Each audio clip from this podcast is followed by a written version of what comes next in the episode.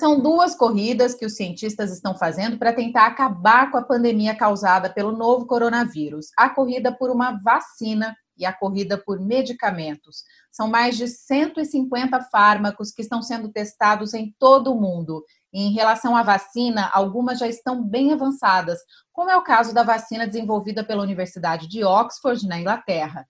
A mesma vacina que vai receber um investimento do governo brasileiro de quase 700 milhões de reais. Bom, sobre esse assunto eu vou conversar novamente com o professor Luiz Carlos Dias, do Instituto de Química da Unicamp, membro titular da Academia Brasileira de Ciências. O professor gravou com a gente no dia 16 de junho, quando a Universidade de Oxford também divulgou algumas informações sobre o estudo que mostrou resultados da dexametasona, um corticoide, na redução do número de mortes por Covid-19.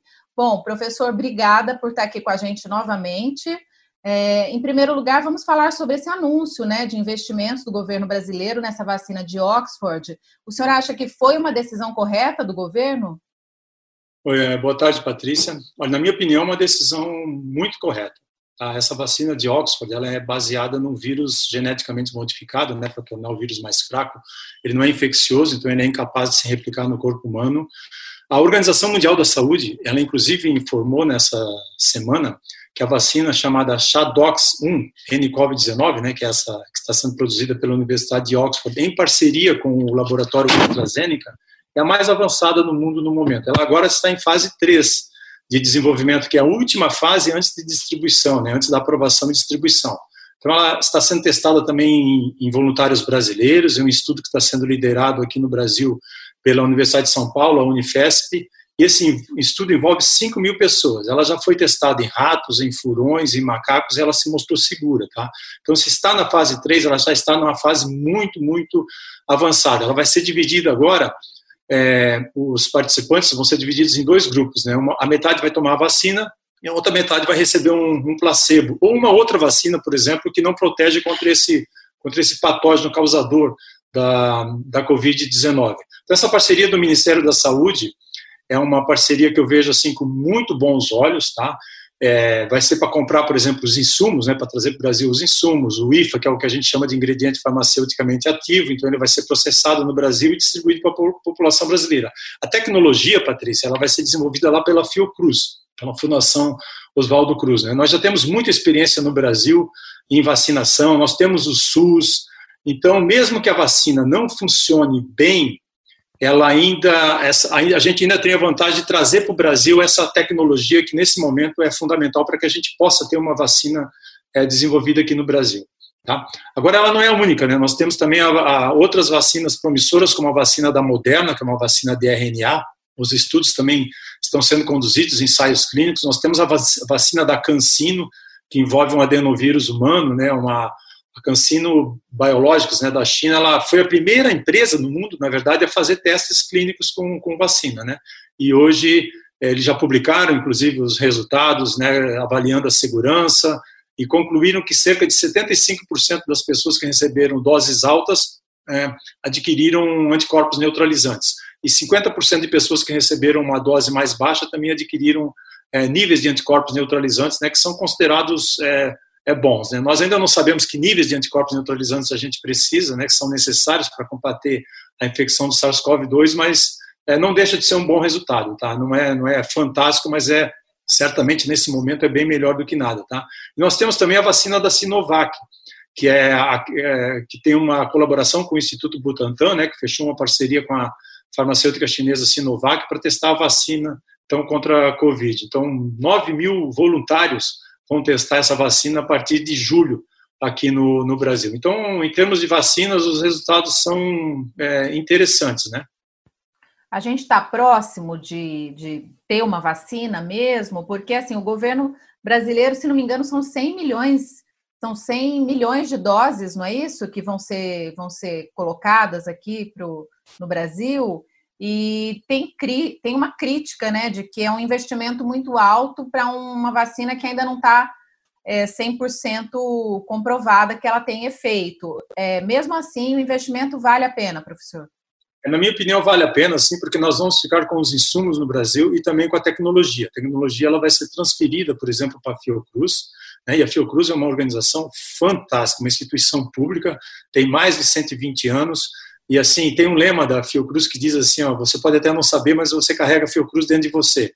Então, eu acredito que há um investimento válido nesse momento. Nós temos 212 milhões de brasileiros aí para vacinar. A, a, a, chance, por exemplo, de nós termos um medicamento, né, eu vou comentar depois, ele, ela, ele, ele existe essa chance, mas ela é, é maior para tirar pacientes de condições de UTI. Nós não temos nada é, em termos de, de medicamento para prevenir que uma pessoa seja infectada. Uma prevenção só vem com a vacina, Patrícia. Então, nós, nós precisamos, né, é, nesse momento, realmente, é, de diferentes alternativas. Talvez a gente precise de mais do que uma vacina. Né? Há vários estudos envolvendo várias vacinas diferentes, com diferentes estratégias. Talvez a gente até precise de mais do que uma vacina. Mas, nesse momento, dominar uma tecnologia de produção de uma vacina para o SARS-CoV-2 que não existe no mundo é importante. Então, eu fico uhum. contente com essa decisão é, do Ministério, uma, na minha opinião, uma das poucas decisões que esse Ministério está tomando acertadas no combate à Covid. Então, pode ser que a gente tenha que ter mais de uma vacina e também uma combinação de medicamentos, não é isso, professor? É, pode ser que a gente tenha precise mais do que uma vacina. Nós talvez tenhamos diferentes é, vírus circulantes aí, né, no, no, país, no mundo certamente. Né, o vírus vai sofrendo mutação. A gente também não sabe, por exemplo, é, se uma vacina que possa ser desenvolvida num país para um determinado vírus circulante, ela vai ser útil é, para combater o vírus em um outro país. Mas é por isso que é importante dominar a tecnologia. Né? Esse é um processo demorado, sabe? A ciência leva tempo. Para você ter uma ideia, a vacina da Zika foi desenvolvida mais rapidamente no, no país, demorou em torno de dois anos mas ela não envolveu testes e ensaios, né, ensaios clínicos em humanos. A vacina da, do ebola é, que envolveu testes em humanos, ela demorou cinco anos. A da dengue, nós estamos tentando produzir aqui no Brasil desde 2009. Ela provavelmente vai sair, né, vai ser liberada para consumo no próximo ano, em 2021. A gente entende assim que a população deseja uma solução né, rápida, mas a pesquisa uhum. científica ela não pode ser apressada, sabe? Os estudos provavelmente para nós termos essa vacina sendo aplicada aqui, elas vão, vão levar mais tempo, tá? Nós provavelmente não teremos uma vacina antes de dezembro desse ano de janeiro do ano que vem, porque é preciso passar por todas as fases de ensaios clínicos. Né? A gente precisa saber, ter certeza que ela vai ser segura, que ela vai ser eficaz. Tá? A, a, população deseja uma solução. Né? Pode ser que o resultado saia antes, mas isso é algo assim que é, vai ser determinado apenas pela exigência dos protocolos. E para o desenvolvimento de uma vacina, o nível de exigência ele é alto. A gente tem que ter certeza né, de que a vacina realmente funciona, de que ela é eficaz então, nós não podemos criar falsas expectativas na população, não adianta correr e ter um resultado inconclusivo. Tá? É extremamente importante ter muita calma nesse momento conturbado. Então, a gente gravou no dia 16 de junho, quando saiu, né, quando foi, saiu aquela notícia da, do, do estudo da dexametasona, né, que a dexametasona, um, um corticoide, ela reduz o, o número de mortes por Covid-19, né? Esse resultado. Só que na época, você, na época, assim, no dia 16, né, você alertou, professor, que o estudo ainda não tinha sido publicado pela, pelas revistas científicas, né? Então ainda não dava para saber muita coisa sobre esse estudo. Agora ele foi publicado. É, então, ele, naquele momento, Patrícia, ele havia sido divulgado numa conferência de imprensa, né? Então, é válido, mas assim, o ideal é que você tenha a publicação do artigo. Então, ele foi publicado no, no último dia 22 de junho. Então, é uma publicação ainda preliminar. Isso é super importante deixar claro, que ela não foi ainda avaliada por pares. Isso está acontecendo muito nessa época de pandemia. Tá? Então, é, lembrando, né, a dexametasona ela é um corticoide, ela é um derivado de hormônios, ela é um anti-inflamatório potente, é um imunossupressor. Eles, ela combate, por exemplo, assim como outros corticoides, a inflamação nos pulmões, mas é, eles, esses corticoides podem inibir a, a, resposta imune a patógenos, eles podem inibir, inibir, a ação do sistema imunológico. Isso não é bom, isso é indesejado. Então é extremamente importante que o estudo seja feito em um ambiente hospitalar, tá? não pode ser feito fora de um ambiente hospitalar. Então esse estudo foi publicado agora no dia 22 de junho, foi um estudo randomizado que a gente é, ou seja, ele envolveu uma escolha aleatória, uma distribuição aleatória dos pacientes. Ele foi um estudo com grupo controle, com os cuidados de praxe, né? Por exemplo, é, usando analgésicos, mas ele foi um estudo aberto, ou seja, o paciente sabia o que estava tomando e o médico sabia o que estava aplicando. Tá? Então esse não é o melhor. O melhor seria realizar um estudo duplo cego, mas certamente outros ensaios estão, outros estudos clínicos estão sendo feitos dessa forma. Os resultados foram muito interessantes, muito importantes. Inclusive a vantagem da dexametasona, além dela ser barata, facilmente acessível, é que o uso é oral, entendeu? Então ela pode ser é, para aquelas pessoas que não estão em condição né, de UTI intubadas, elas podem tomar como comprimido, como uma pílula. Então isso é ótimo. Tá? Para aquelas pessoas que estão intubadas, obviamente não podem engolir, elas então é, recebem via intravenosa. Então isso é não é bom, mas é a maneira né, que, a, que os, os médicos têm para para receitar e para aplicar então a dexametasona nos pacientes em casos mais graves. Ela foi avaliada para pacientes em casos graves, em casos de UTI. Então, por exemplo, 2014 pacientes usando oxigênio ou ventilação mecânica, né, que estavam uhum. intubados, uhum. usando uma dose de 6 miligramas por dia de dexametasona por 10 dias. Essa dose, Patrícia, é uma dose bem baixa, tá? É bem uhum. menor do que as doses que foram utilizadas de dexametasona ou de outros corticoides nas pandemias, nas uh, pandemias e, e, e, casos anteriores, né, de causados por, pelo SARS-CoV e pelo MERS. Tá? Então, nós, uh, a dexametasona já havia sido utilizada anteriormente, mas em doses bem maiores. Em doses bem maiores, ela acaba causando uma série de prejuízos, principalmente para o sistema imunológico. Então, foi um braço, 2014 pacientes usando oxigênio, e um outro e com dexametasona, e um outro braço foi um grupo controle, envolveu 4.230 pacientes. E o desfecho primário, né, ou seja, a decisão de quando encerra o estudo foi depois de 28 dias, tá? A contar a mortalidade. Então eles observaram 20% de mortes em quem estava recebendo oxigênio voluntariamente, esse é um bom resultado, e 30% né, de redução de mortes em casos mais graves em UTI, daqueles pacientes que estavam é, sob condições muito de respiração bom. mecânica. Também é um resultado muito bom, tá? Então, esses esse resultados, eles, eles sugerem né, que a dexametasona realmente pode tratar essa reação exagerada do, do sistema imunológico que ocorre nos casos mais graves da doença respiratória. Né? Então, ela acalma essa doença, é, essa tempestade inflamatória. Importante salientar também que ela não teve caso, não teve efeito nos pacientes com casos mais leves, e ela não tem efeito profilático. Então, não não funciona como uma vacina, ela não protege. Tá? Ela funcionou apenas para diminuir mortes é, e diminuir tempo de internação de pacientes em estados mais graves, né, de, de UTI. É um, um anti-inflamatório barato, acessível em países de baixa renda. Tem algumas limitações e ainda motivos de cautela, Patrícia, porque é, lendo a publicação assim com calma, você percebe que os autores também escolheram um subgrupo com maior benefício, tá?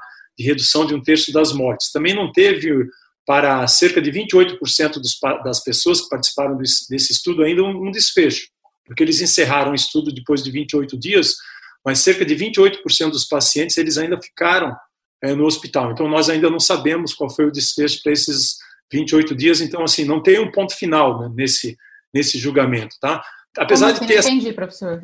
Não entendi. É, é que eles não encerraram o estudo para todos os pacientes. Alguns pacientes eles eles encerraram, por exemplo, depois de 28 dias, mas mesmo depois desses 28 dias, um determinado número de pacientes, cerca de 1.800 pacientes, ainda ficou internado em condição de hospital. Então, eles ainda não encerraram, o estudo ainda está em andamento. Eles publicaram uma parte do estudo e é por isso que é preciso realmente muita cautela, né, para que a gente possa esperar, é, de fato, a conclusão desse estudo e que esse, esse, estudos semelhantes possam ser feitos, por exemplo, em outros, em outros hospitais, né, com, com outros é, é, grupos, com, com a, a, mesma dose, mas envolvendo pacientes assim com diferentes sexos, né, com uma diferença de idade, e um estudo principalmente duplo cego, em que nem o médico e nem o paciente sabem aquilo que está sendo receitado ou aquilo que eles estão tomando. Entendeu? Isso, é um, isso aí também é um ponto extremamente importante nesses ensaios clínicos. Por que, que isso é importante? Isso é importante porque você evita tendências, por exemplo. Né? Quando, Sugestionar. Quando é, sugestionar. Por exemplo, o, o, o, médico ele não sabe o que, que, o paciente está utilizando, isso aí é fundamental. E o paciente não saber o que está tomando, se ele está tomando, por exemplo,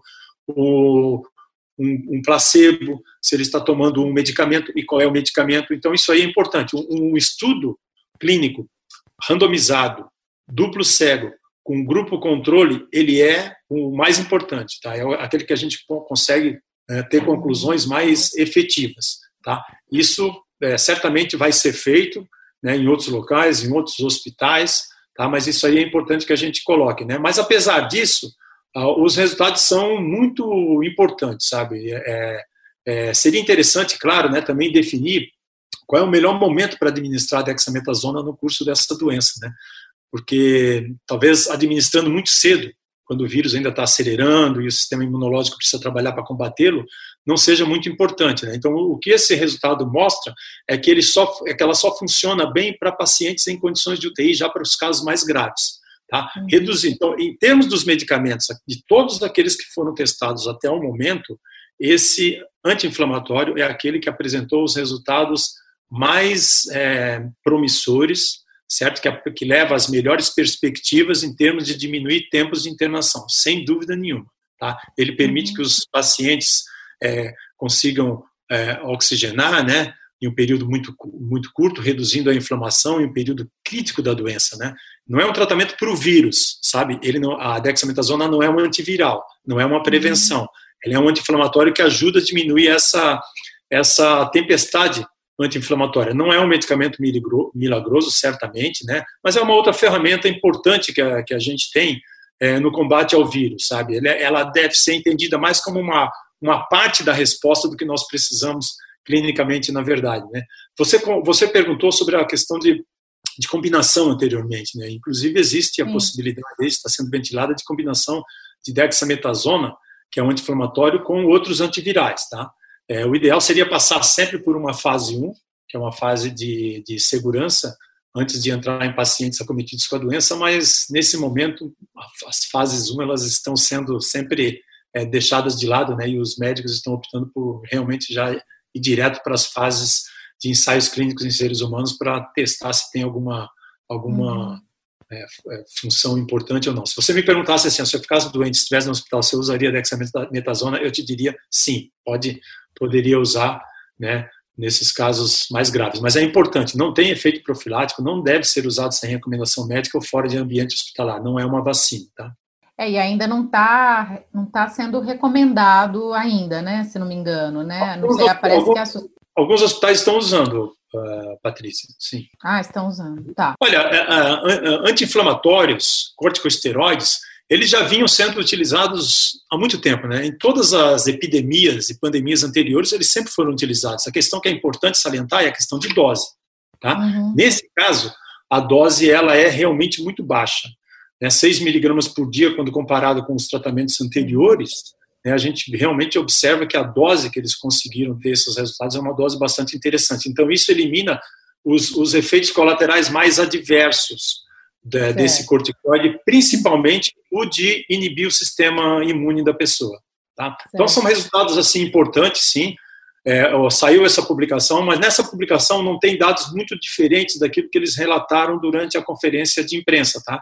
É uhum. preciso realmente que a gente tenha um maior número de ensaios é, clínicos, de estudos clínicos, né, randomizados, com, controlados, né, com, com grupo placebo, duplo cego, para que possa realmente ter uma conclusão. Mas, assim, outros hospitais já estão adotando essa prática, a Organização Mundial da Saúde, inclusive, tem recomendado, e eu acredito que vai ser um, uma das alternativas que a gente tem mais importantes aí para tirar pacientes de condições de UTI, né, os pacientes mais graves.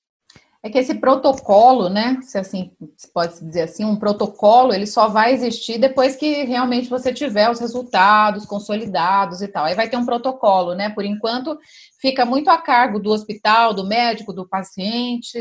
Fica, é, fica muito que, a cargo. que usar. Isso, fica muito a critério, né, do, dos hospitais. Cada hospital tem tem alguns segue alguns protocolos, né? Então é certamente, mas certamente que um resultado como esse é, mesmo que ainda precise né, de, de, de, outras comprovações, ele é um resultado promissor. Né? Corticoides já vem sendo usados há muito tempo. Como a dose é baixa, eu acredito que é, alguns hospitais vão adotar, sim, para o caso de pacientes mais graves. Né? Os resultados, eles, eles são muito positivos nesse sentido. Certo. E os outros medicamentos, professor? O, o Albert Einstein, por exemplo, já deixou de utilizar a cloroquina, né? Isso. O Albert Einstein, a cloroquina tem sido um, um, caso complicado, né? Inclusive nesse estudo aí do desse grupo de Oxford que divulgou esses resultados, um dos braços envolveu também a, a cloroquina, né? E ele, a hidroxicloroquina. E eles mostraram que a hidroxicloroquina não tem nenhum benefício para a COVID, tá? Então, vários outros trabalhos eles também mostraram, né, vários outros artigos, ensaios clínicos bem conduzidos, eles demonstraram a ineficácia das cloroquinas para o tratamento de Covid, né? Não tem efeito benéfico contra o coronavírus, é, é, nem inclusive entre os pacientes que fazem uso contínuo da hidroxicloroquina, tá? Para tratar doenças como lúpus e artrites. Isso aí também é, já foi comprovado. Os Estados Unidos abandonaram o uso da cloroquina contra a Covid. O FDA nos Estados Unidos recomendou é, que os médicos lá não usem a cloroquina e hidroxicloroquina para tratamento da Covid-19, né, baseado nos inúmeros estudos clínicos que mostraram efeitos adversos, né, principalmente cardíacos e outros efeitos colaterais adversos, também a Organização Mundial da Saúde suspendeu definitivamente os ensaios com a hidroxicloroquina, já suspendeu pela segunda vez, né, ela tinha suspendido em abril, mas aí depois o não, ela tinha suspendido no dia 25 de maio, depois o o, baseado naquela publicação no The Lancet, mas o artigo foi retratado, né, foi despublicado, então a OMS voltou atrás, resolveu é, é, continuar estudando a cloroquina e hidroxicloroquina em, em, ensaios clínicos, mas agora no dia 17 de junho ela afirmou que não tem evidências científicas que apontam que a substância é, uhum. é, seja benéfica, né? Então essa essa decisão foi baseada nos ensaios clínicos Recovery e Solidariedade, né, que a Organização Mundial da Saúde está realizando. E aí, nessa semana também, como você colocou, o Hospital Israelita Albert Einstein, né, aqui em São Paulo, ele informou que não recomenda que os seus ah, médicos tratem pacientes da instituição com, a, com, as cloroquinas, tá? Ele não proibiu, ele simplesmente é, soltou uma nota, né, divulgou uma nota dizendo que como não há evidência de que o medicamento reduz a mortalidade, nem o tempo de, nem o tempo de internação e não evita o uso de ventilação mecânica em pacientes mais graves, e que não há benefícios para o uso da, da, cloroquina que superem os seus riscos, então ele, o, o Albert Einstein recomendou aos seus funcionários, né, aos seus médicos, que não usem é, cloroquina. É importante ter, ter uma noção, Patrícia, de que na medicina vale aquela máxima, né? Antes de curar, não pode causar dano. Tá? Lembrando que a cloroquina também não tem nenhum efeito profilático, né? E que não deve ser jamais usada fora de um ambiente hospitalar, tá? porque ela tem é, problemas é, muito sérios e causa, por exemplo, aquilo que a gente chama de. É, ela interage no intervalo QT e pode levar a arritmias cardíacas. Tá? Sim. Agora, tem um interessante, que é um outro medicamento interessante, que eu acho que talvez vale a pena colocar. Posso falar um pouquinho sobre o Redensivir?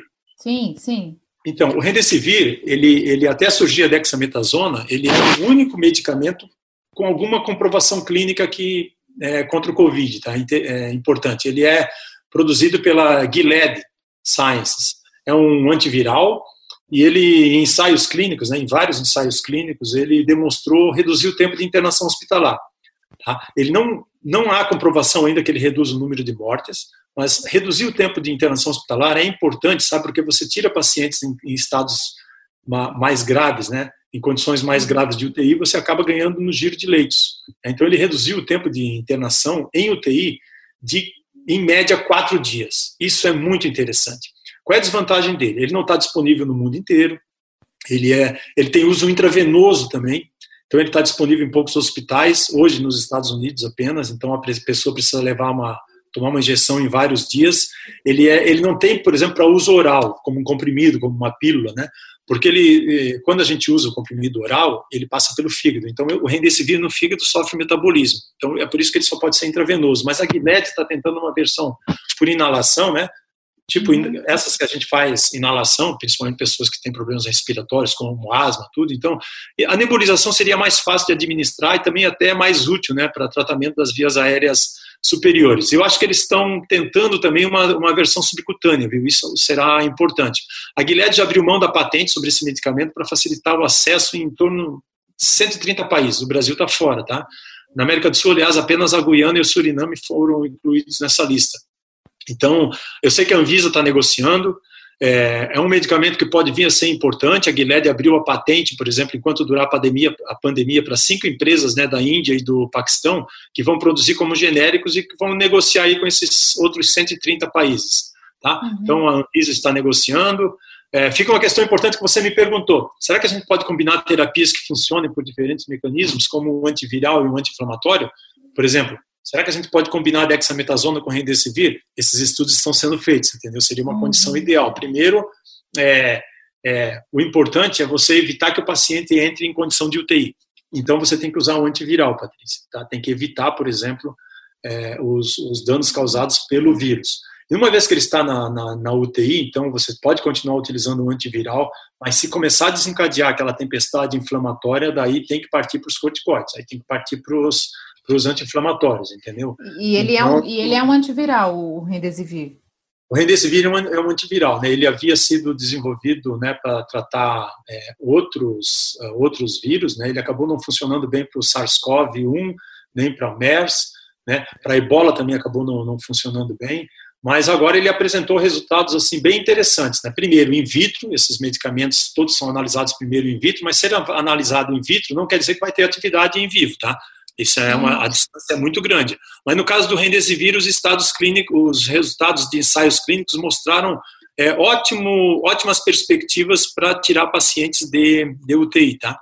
É, professor, a ivermectina é outro medicamento que, que é promissor? Ou não? É, não, não. A ivermectina. Não, a, iver, a desculpa, a ivermectina está ali com a cloroquina, né? Na verdade, não é isso? É, a, a ivermectina, olha, é um antiparasitário, né? Ela é muito utilizada para tratar piolhos, pulgas, carrapatos em animais. Né? Não é o Anita, é? é o Não, não. A Anita é o Anitazoxanida, é outra. Ah, tá.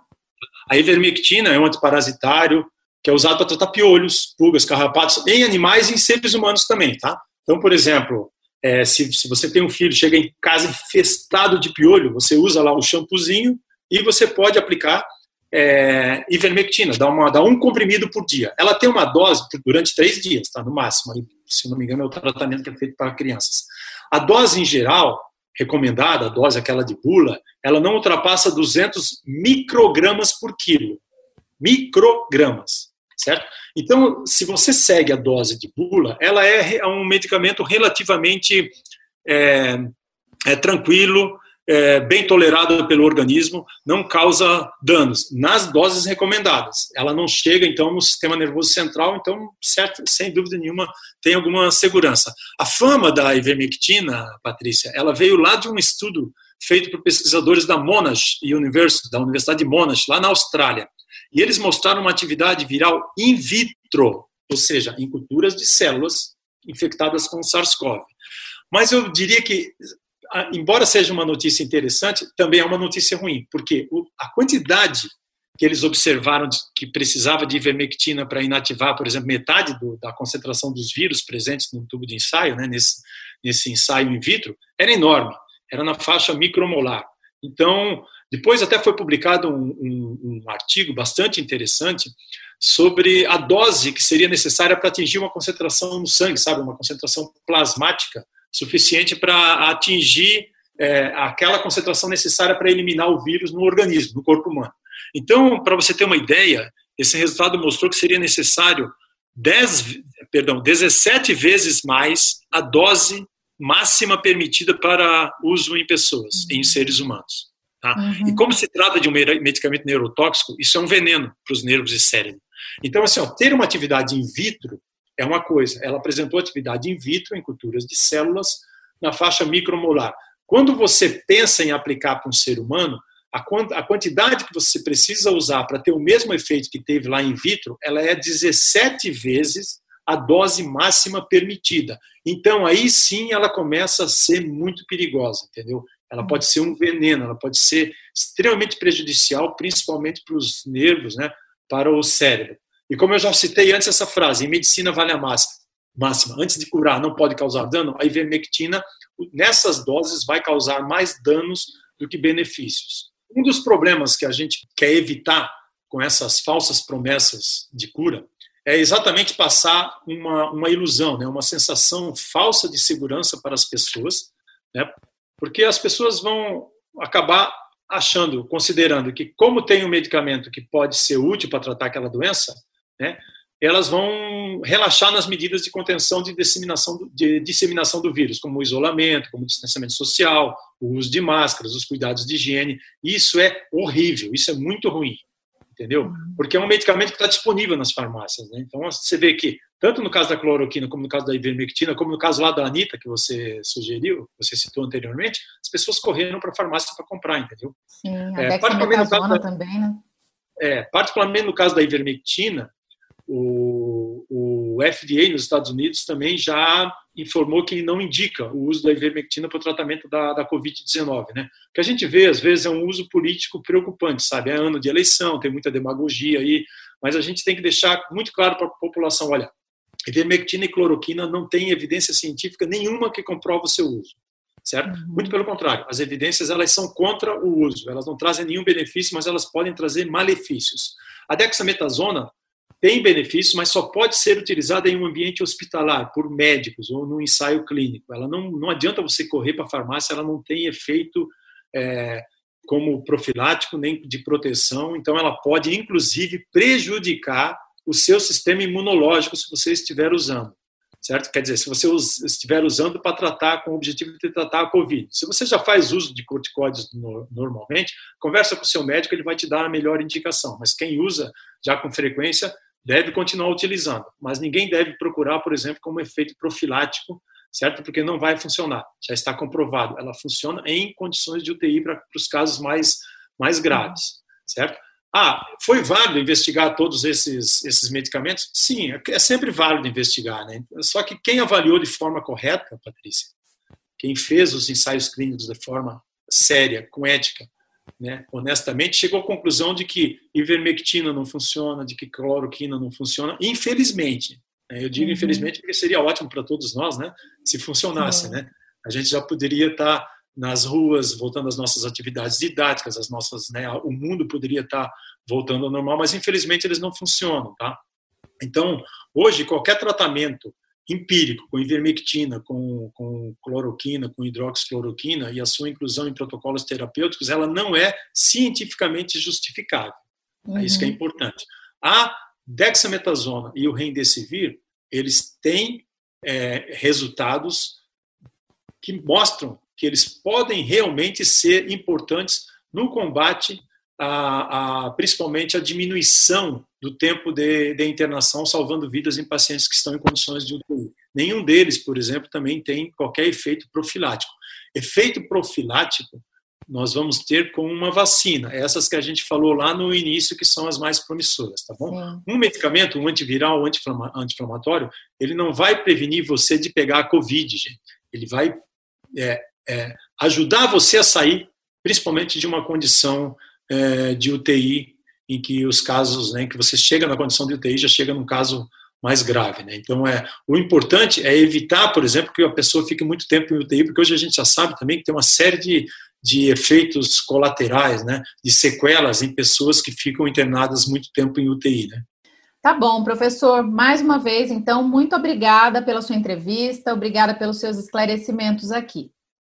É, eu, eu agradeço, eu, eu creio que são assim, tem notícias, é, não são fantásticas, mas notícias boas são melhores do que nenhuma notícia, né? Então eu espero Com que da próxima, espero que da próxima vez a gente tenha até notícias mais promissoras, entendeu? Mas olha, está avançando, certo? Estamos avançando tanto nessa parte de reposicionamento de medicamentos, como na parte de vacinas, o que é bom, né? Vamos ter esperança e, por enquanto, ainda vale a história de ficar em casa, né? É, é a única prevenção não, que a gente tem, né, professor? Não, certamente. A nossa melhor vacina hoje, para quem pode ficar em casa, né, Patrícia? Para quem pode ficar é. em casa, ficar em casa tomando todos os cuidados. E para quem não pode ficar em casa, que precisa sair, as pessoas né, que precisam, claro, trabalhar, a gente sabe que essa questão afeta a todos, mas pelo menos tomar todos os cuidados, né? Usar máscara, tomar uhum. os cuidados com o distanciamento social, com a limpeza, com a, com a higiene, evitar locais com muitas uh, aglomerações, com muitas pessoas. Esse, no momento, é a nossa melhor uh, vacina, é comprovado cientificamente que funciona e, felizmente, essas decisões de distanciamento social têm ajudado a salvar milhares de vidas no Brasil. Tá certo. Obrigada, então, e até mais, professor.